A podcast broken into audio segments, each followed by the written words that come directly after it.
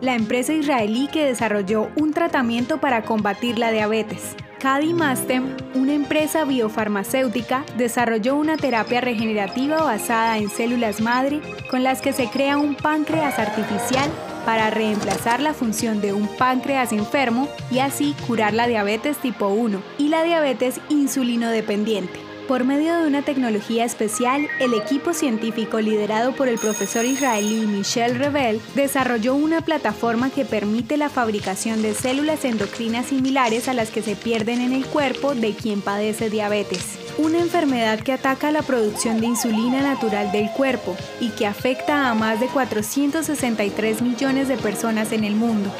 Según datos del 2019, la diabetes causó 4.2 millones de muertes y en las proyecciones se estima que para 2045 aproximadamente 700 millones de adultos podrían ser diagnosticados con esta afección.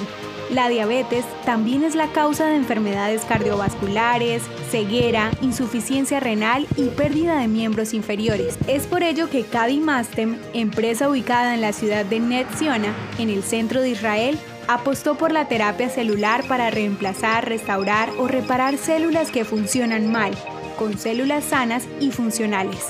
Cadimastem avanza en sus estudios para aplicar las pruebas logradas exitosamente en el laboratorio con animales, entrando en la fase de prueba con humanos.